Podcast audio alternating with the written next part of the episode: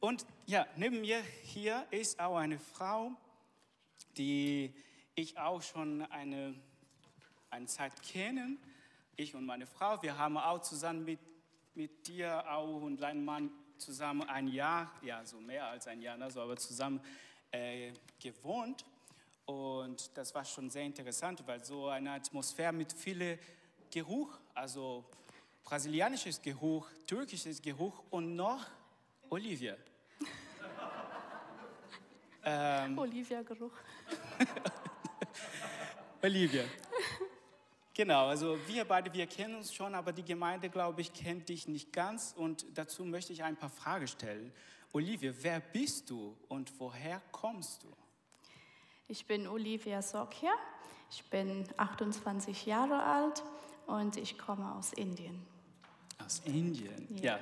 Dann, es war eine internationale auch Speise bei uns so in, in, unserer Wohnung und das haben wir sehr genossen, auch diese Zeit. Äh, natürlich total die Gemeinschaft miteinander. Olivia zum Beispiel war die erste, die mit mir so total Geduld hatte, mir Deutsch beizubringen. Und also, ne, ich habe wirklich, also und Olivia ist die Stilperson, also sie ist, sie ist also die Ruhe in Person. Und ich bin sehr dankbar dafür. Aber Olivia, ich will noch nicht, nicht mehr so viel reden, sondern ich möchte noch weiter fragen. Olivia, wer, wer sind deine Familien? Ja, wie du schon gesagt hast, mit meinem Mann waren wir auf der Bibelschule. Also ich bin verheiratet seit vier Jahren. Und ähm, meine Mutter, die kommt aus Aschaffenburg in der Nähe von Frankfurt. Und mein Papa, er kommt aus Indien. Ja, deine Mutter ist Deutsche und dein Vater ist Indien. Und du bist in? Ich bin in Indien aufgewachsen. Aufgewachsen, ja. genau. Ähm, was macht deine Eltern dort? Mein Vater, er, also meine Eltern, die waren viele Jahre ähm, in Indien und Sri Lanka und Bangladesch Missionare. Und jetzt sind sie in Nordostindien, in den Bergen, in Meghalaya. Und da sind sie in der Gemeinde tätig. Sehr schön. Olivia, noch eine letzte Frage. Was machst du hier in Deutschland? Ich bin hier nach Deutschland gekommen, weil ich zur Bibelschule gehen wollte. Ja, es gibt in Indien auch Bibelschulen, viele, aber da ähm, bei den Indien die Leute meine Eltern kennen und ich fand das ein bisschen komisch, weil sie mich dann immer als die Pastorenstochter identifizieren werden und deswegen wollte ich nach Deutschland kommen, da kann ich ich sein. Ja. Schön. Weitere Fragen dürft ihr stellen, aber nicht jetzt, sondern nach dem Gottesdienst draußen bei einer Tasse Kaffee oder ne, so kommen ihr in Gespräch. Sie werden noch ein bisschen äh, nach dem Gottesdienst hier bleiben. Ihr dürft auch noch weiter mit Marc reden. Ähm, genau. Und ihr seht, dass wir als Gemeinde, wir sind sehr international, wir sind global und wir dürfen füreinander auch beten und unterstützen im Gebet. Ich möchte auch jetzt gerade, Olivia, für dich beten vor deiner Predigt. Jesus, wir sind dankbar, dass du Quelle des lebendigen Wassers bist und dass wir auch heute noch weiter von dir erleben dürfen. Wir sind dankbar, dass wir nicht allein in dieser Welt sind, sondern du bist bei uns und du bist in die ganze Welt und in die ganze Welt können wir unsere Glaubensgeschwister finden. Ich möchte auch danken für das Leben von Olivia und ich möchte auch beten, dass die Worte, die sie heute hier sagen wird, dass auch in unser Herz kommt und in unser Leben einsetzen werden, weil wir dich lieben. Ja, so segne uns in dieser Zeit, Gott. Amen. Amen. Olivia, bitteschön. Danke, Danke. Lukas.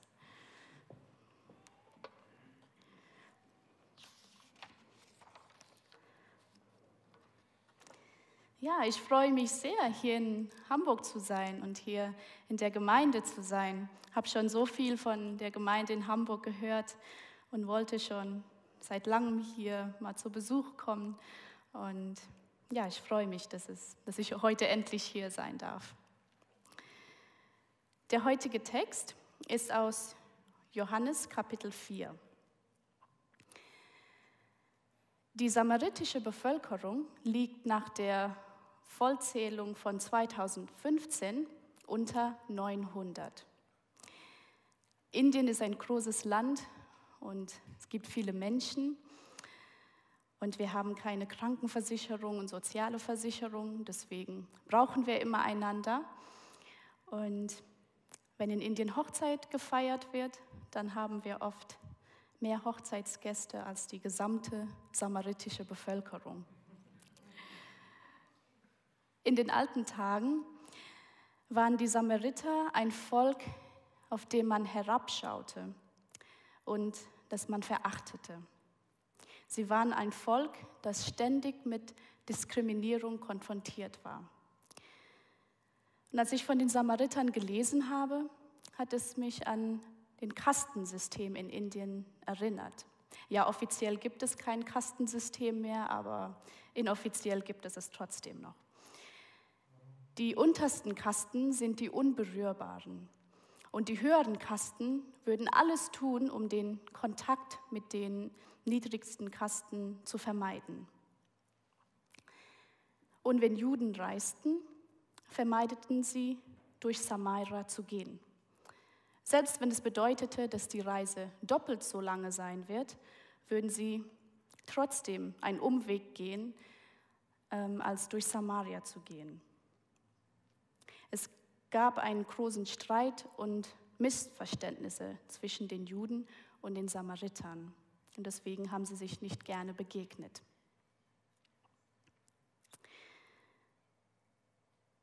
Ihr kennt die Geschichte von den barmherzigen Samariter in Lukas Evangelium Kapitel 10, Vers 25 bis 37. Und da könnt ihr euch den Schmerz den Gesetzlehrers vor, als er Jesus fragte, wer ist mein Nächster? Und Jesus Antwort war, dass dein Nächster ein Samariter ist, indem er die Geschichte von den barmherzigen Samariter erzählte. Die Samariter sind deinem Nächsten und du sollst ihn lieben wie dich selbst. Das war nicht so einfach für den Samariter, für den Gesetzlehrer zu akzeptieren. Es wäre wahrscheinlich einfacher gewesen, wenn in dieser Geschichte der Samariter geschlagen wurde und Jesus sagt, du sollst auch Samariter helfen. Das wäre den Stolz von den Gesetzlehrern nicht so berühren weil das würde es einfach bedeuten, ja, du sollst auch die Samariter lieben. Aber in dieser Geschichte hat Jesus ähm, erzählt, dass ein Jude geschlagen wurde und ein Samariter hat ihm geholfen. Und der Samariter war der Nächste für diesen Jude. Ich liebe es, wie Jesus einen weiteren Horizont eröffnet. Und er hat das nicht getan, um sich selbst Popularität zu bekommen, sondern er tat das, weil er die Menschen liebt. Und in Johannes 4, Kapitel, äh, Kapitel 4, Vers 4 lesen wir, Jesus musste aber durch Samaria. Jesus musste durch Samaria, weil er zeigen wollte, dass die Samariter gute Menschen sind. Die sind es wert, geliebt zu werden und die sind es wert, respektiert zu werden. Jesus musste durch Samaria, weil, er die verachtete Menschen begegnen wollte. Kannst du dir vorstellen, wie schockiert die Jüngern von Jesus waren, als Jesus gesagt hat, wir gehen durch Samaria, nicht einen großen Umweg. Vielleicht hat der eine oder andere Jünger gedacht, war das jetzt die richtige Entscheidung, Jesus nachzufolgen? Es ist jetzt die Anfang von unserer Reise und er will durch Samaria gehen. Was wird denn noch vor uns kommen später? War das richtig, dass wir jetzt unser Job gekündigt haben und alles hinter uns gelassen haben? Hast du schon mal so einen Moment in deinem Leben erlebt? Ich schon. Jesus führt seine Jünger zu ihren Problemen. Und wir sehen hier, dass wenn wir Jesus folgen, wird er uns herausfordern, unsere Probleme zu lösen. aber nicht alleine, mit ihm zusammen. Jesus wollte nicht durch Samaria gehen, weil der Weg kürzer war. Er wollte durch Samaria gehen, weil er den Samaritern zeigen wollte, dass sie würdig sind und dass sie von Gott geliebt sind. Und er tat dieses auf der unvollstellbarste Weise. Die Samariter wurden in allgemein verachtet, aber in Johannes 4 suchte Jesus nach dem meist verachteten Person, auch unter den Samaritern selbst.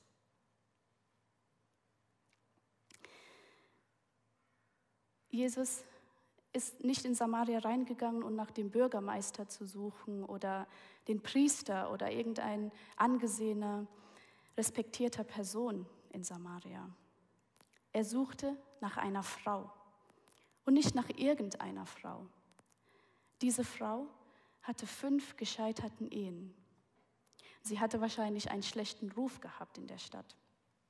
Und sie hatte wahrscheinlich auch keine Freunde, weil wer würde mit so einer Frau in Verbindung gebracht werden wollen? Und vielleicht müsste sie deshalb mitten am Tag ganz alleine zum Brunnen gehen, um Wasser zu holen. Aber auf so einen Ausflug hat sie Jesus kennengelernt. Und was auf, in diesem Treffen geschah, das möchte ich heute erzählen. Ich bin in Indien aufgewachsen und in Indien kann man nicht wie hier in Deutschland einfach Wasser aus dem Wasserhahn trinken. In Indien müssen wir das Wasser zuerst abkochen. Aber wir haben ein paar Quellen, die sehr sauber sind. Und wenn wir von diesen Quellen Wasser holen, dann müssen wir das nicht äh, vorher abkochen. Und als ich aufwuchs, Teil meiner und meiner Schwesters Aufgabe war, von so einer Quelle Wasser, Trinkwasser zu holen. Und diese Quelle war so 10 bis 15 Minuten entfernt von uns. Und wir sind zweimal die Woche mit unseren Eimern und Töpfen dorthin gegangen. Aber wir müssten nie alleine hingehen. Wir sind immer mit unseren Nachbarn um uns herum zusammengegangen. Und auch wenn ich nicht konnte, wo alle gegangen sind, war immer jemand da, der mit mir später gehen würde. Und warum gehen wir immer zusammen? Erstens, man weiß nie, wen man auf dem Weg treffen wird, weil der Weg müsste man durch einen kleinen Wald gehen. Und es war einfach sicherer, wenn man in einer Gruppe ist. Und zweitens, ähm, Wassereimer zu tragen für 10 Minuten, 15 Minuten, ist sehr schwer. Und wenn man in einer Gruppe geht, dann kann man sich auf dem Weg unterhalten und so ist man abgelenkt von dem schweren Wasser. Und es ist auch eine sehr gute Möglichkeit, mit dem Nachbarn in Kontakt zu bleiben und Freundschaften zu pflegen.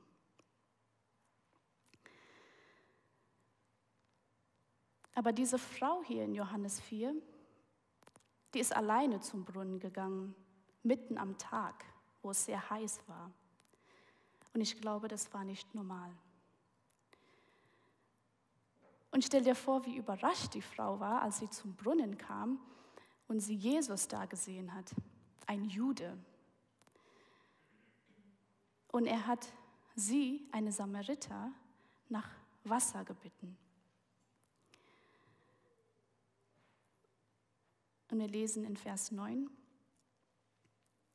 Da spricht die samaritische Frau zu ihm, wie, du, ein Jude, erbittest etwas zu trinken von mir, eine samaritische Frau? Die Juden vermeiden nämlich jeden Umgang mit Samaritern. Und in Vers 10 bis 15 geht das Gespräch weiter und Jesus antwortet, wenn du wüsstest, wer ich bin, würdest du mich um Wasser bitten und ich würde dir lebendiges Wasser geben. Und jeder, der von diesem lebendigen Wasser trinkt, wird nicht wieder dursten.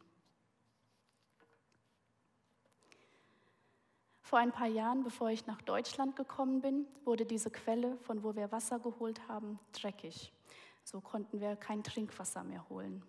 Und wir mussten dann immer das Wasser vorher abkochen. Und manchmal war es ganz schön nervig.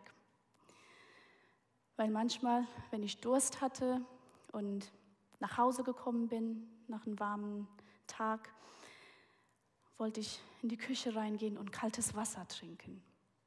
Aber da war kein kaltes Wasser, da war warmes Wasser, weil das Wasser, das abgekocht war, war noch nicht abgekühlt und das kalte Wasser, was noch da war, hat schon jemand anders ausgetrunken. Und es war sehr frustrierend. Das könnt ihr euch vielleicht nicht so vorstellen, aber es gibt auch ähnliche Situationen, wie zum Beispiel, ihr geht in die Küche rein, macht den Kühlschrank auf, ihr wollt vielleicht ein Eis rausholen oder ein Joghurt oder irgendwas und jemand anders hat es schon gegessen, weggenommen. Es ist frustrierend, ne? Und zu sehen, dass das Trinkwasser zu Hause leer war oder fast leer war, war für diese Frau bestimmt auch sehr frustrierend, weil das bedeutete, dass sie ihr Haus verlassen musste und zum Brunnen laufen musste, alleine. Und ich kann mir vorstellen, dass diese Frau nicht gerne ihr Haus verlassen hat. Wenn ich was falsch mache, mein erster Gedanke ist, dass ich in mein Zimmer hingehe, meine Tür zumache und nie wieder rausgehe, weil ich mich schäme. Und es ist normal, das ist menschlich. Und deshalb kann ich mir den Scham und den Schmerz dieser Frau ganz gut vorstellen. Nach fünf gescheiterten Ehen. Nicht nur eine oder zwei, sondern fünf. Und ich stelle mir auch vor, dass sie nicht gerne ihr Haus verlassen hat, weil sobald Jesus sagte, dass jeder, der von dem Wasser trinkt, das er gibt, keinen Durst mehr haben wird, sagte sie direkt in Vers 15, Gib mir dieses Wasser, damit ich nicht durstig werde und damit ich nicht immer wieder zu diesem Brunnen kommen muss, zu schöpfen.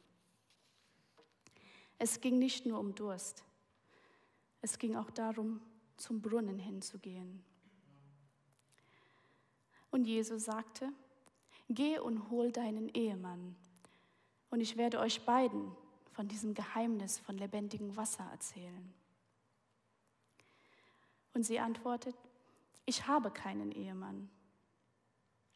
Theoretisch hat es gestimmt, aber praktisch nicht. Und ich liebe es, wie Jesus auf diese Aussage geantwortet hat. In Vers 17 bis 18 steht das. Er hat sie nicht verurteilt, er hat sie nicht beschämt. Stattdessen sagte er voller Sympathie, das stimmt. Du hattest fünf Ehemänner und der Mann, den du jetzt hast, ist nicht dein Ehemann. Was du gesagt hast, das ist wahr.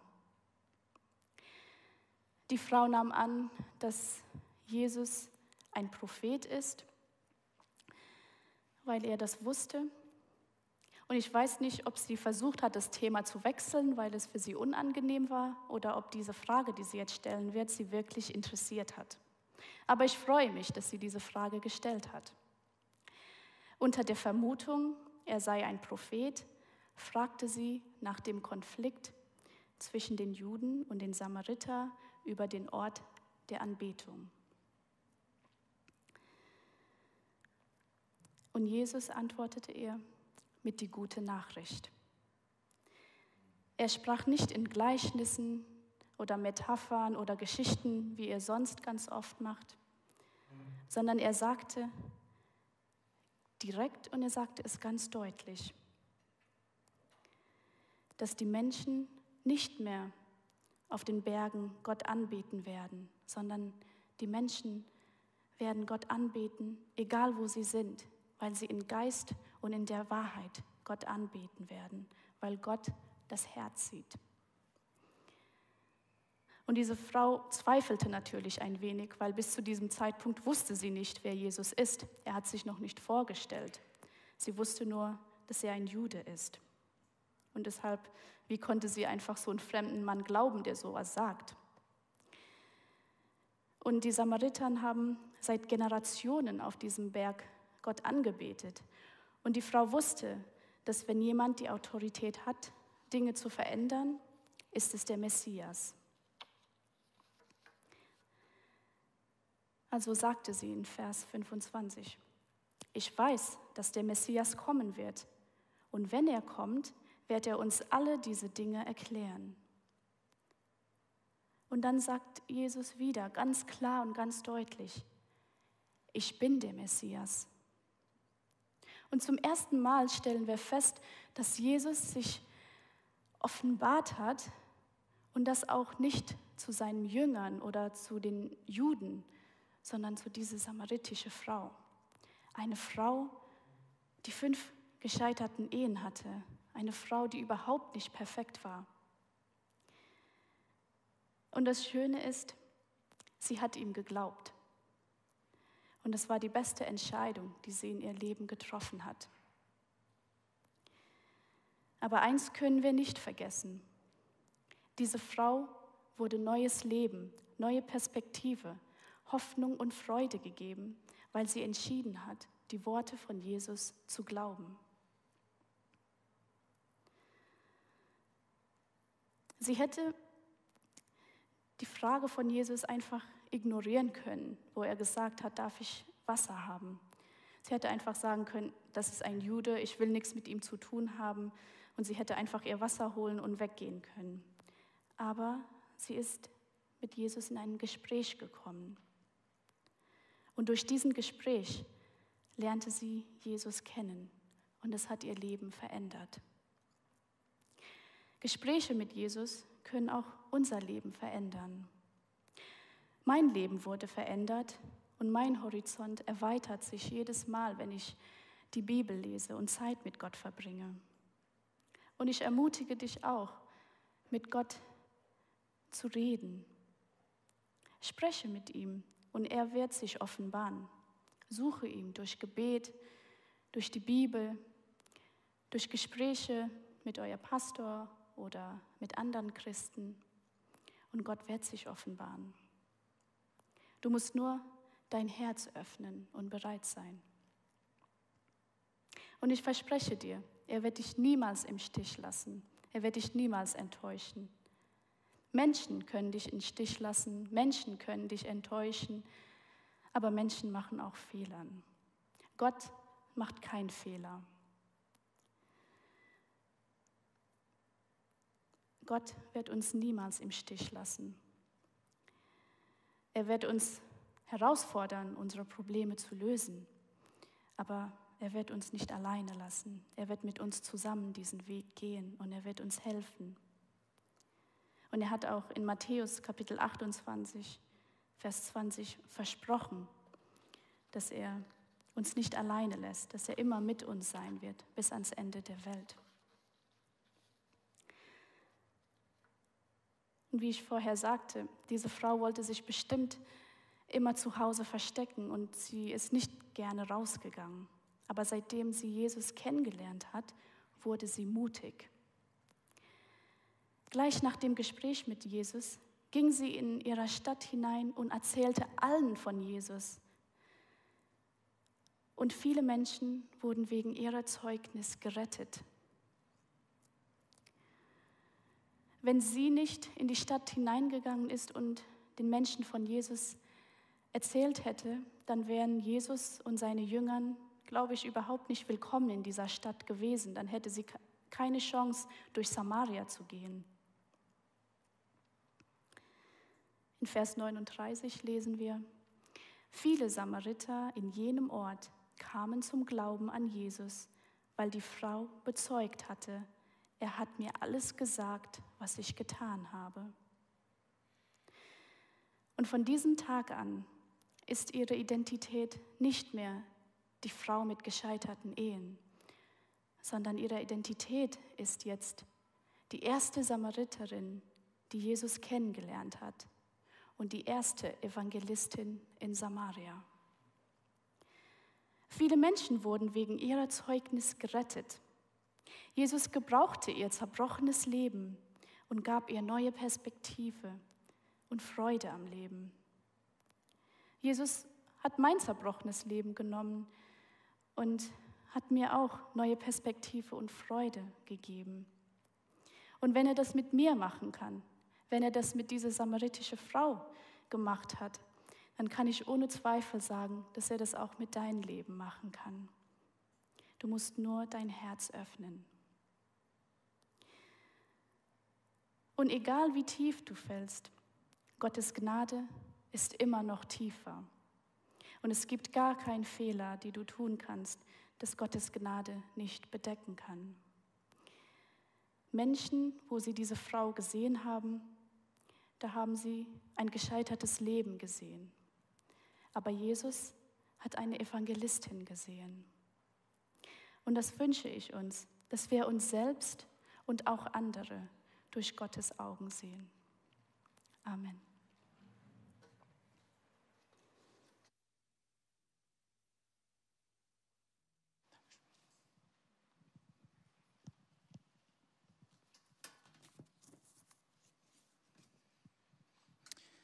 Durch Augen Gottes sehen. Also vielleicht für dich heute ist in dein Leben, vielleicht kannst du jetzt dir Frage stellen, was, was ist jetzt für mich als Nächste jetzt? Was wird jetzt mein nächster Schritt in mein Leben sein? Vielleicht sollst du zu den Quellen des lebendigen Wassers kommen, zu Jesus Christus kommen gerade wie du bist, vielleicht schämst du dich etwas an einen Fehler in deinem Leben oder eine Sünde und du darfst zu Jesus kommen. Und Jesus kommt und sagt, du bist geliebt. Vielleicht dein nächster Schritt kann auch sein, dass du schon dieses Wasser hast und, und du willst raus in, die, in, den, in ne, so zu Hause gehen oder deine Arbeit gehen und du darfst das weitererzählen. Du darfst ein Evangelist sein, ein Evangelist da gerade, wo du bist, sein. Vielleicht bist du hier, hast du dieses Gottesdienst von zu Hause geguckt oder von, von gerade wo du bist oder auch hier im Saal und das erste Mal hast du es verstanden, dass Jesus Christus dich liebt und du hast es verstanden, dass du sollst auch dein Leben zu Jesus geben. Dann komm, gib diesen Schritt im Glauben gib einen Schritt, geh zu den Brunnen, geh zu dem lebendigen Wasser. Und wir werden sehen, dass wir nicht allein sind. Wir sind nicht allein unterwegs. Wir sind miteinander unterwegs und Gott und Jesus in uns. Gott macht keine Fehler, hat Olivia gesagt. Menschen machen Fehler. Gott macht keine Fehler. Gott hat an dich gedacht, heute Morgen hier zu sein. Und ich möchte auch noch für heute die Segen sprechen. Und ich möchte, wo da ist möglich, bitte aufzustehen. Ich lese von Epheser 6, Vers 23, wo Paulus schreibt für die Gemeinde, allen Geschwistern wünsche ich Frieden von Gott, dem Vater und von Jesus Christus, dem Herrn. Frieden und Liebe und Glauben. Die Gnade sei mit allen, die unseren Herr Jesus Christus lieben. Er schenkt euch unvergängliches Leben. Jesus Christus, wir sind dankbar für dein Wort. Wir sind dankbar, dass wir geliebt sind. Und wir danken, dass wir auch in dieser Welt gehen dürfen in Kraft des Heiligen Geistes, um dein Wort zu verkündigen und neue Leute auch weiterzugeben, diese Botschaft, die Rettung bringt und die macht unsere Fehler zur Seite und macht uns voll mit deiner Gnade. So segne uns der lebendige Gott in dieser Woche auch. Amen. Wir werden noch den Abspannvideo sehen und ihr dürft noch hier ein bisschen bleiben. Ich habe noch ein paar Ansagen.